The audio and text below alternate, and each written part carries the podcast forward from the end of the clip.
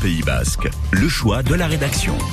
Découvrez aujourd'hui ce Lyonnais de 49 ans qui a réalisé ce qu'on appelle l'Exatrek. C'est la plus grande randonnée de France. Elle a été euh, inaugurée cette année. Cette randonnée est partie de Wissembourg en Alsace.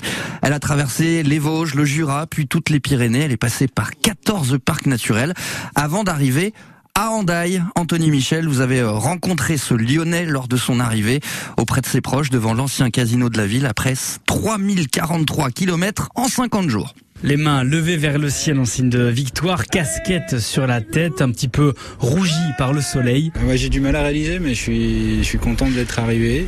Il finit 3000 km Yves Loufantan ravi après cet exploit, 65 km en moyenne par jour, jusqu'à 85 parfois pendant 49 jours. Outre l'aspect physique, le dénivelé, la galère du bivouac, l'une des grosses difficultés pour lui, c'était la météo. Dans les Vosges, j'ai eu beaucoup de, de pluie.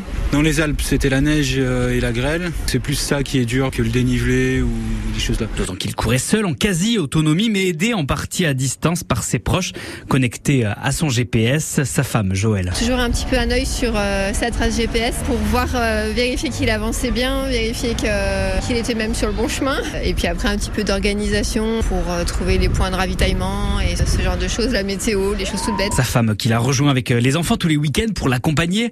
Mais ce genre de course, il y est habitué, le GR5, puis le GR10 le long des Pyrénées l'an dernier.